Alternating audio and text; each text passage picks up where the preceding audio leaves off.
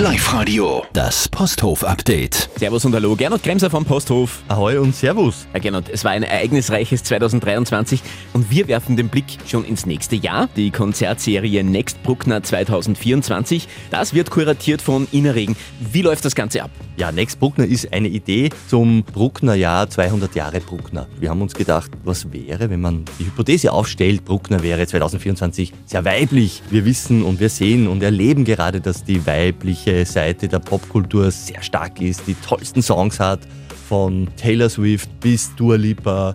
Und Ina Regen hat elf Abende kuratiert und der erste Abend beginnt mit Lilith am 13.01. bei uns und Mitte November endet er mit einem fulminanten Konzert von Ina Regen selbst. Also gibt es von ihr persönlich mit Special Guests ein Abschlusskonzert. Werfen wir trotzdem nochmal den Blick auf den 13. Jänner, das Auftaktkonzert mit Lilith, großartige Künstlerin. Eine hiesige, die in die Welt zog, um den RB zu lernen. Sie war bei Motown Records, hat Songs geschrieben für die ganz Großen und auch für ganz viele in Österreich, Künstlerinnen und Künstler, von Fiverr bis zu Conchita Wurst. Sie kommt mit ihren neuen Songs zu uns, die sehr reduziert sind, sehr soulig, sehr Klavier und Stimme und Beats lastig. Also wir dürfen uns freuen auf die neue Lilith, die sich wieder neu erfindet und bei uns sich im Posthof präsentiert. Und das gesamte Programm klarerweise auch fürs nächste Jahr 2024 auf posthof.at. Live-Radio, das Posthof-Update.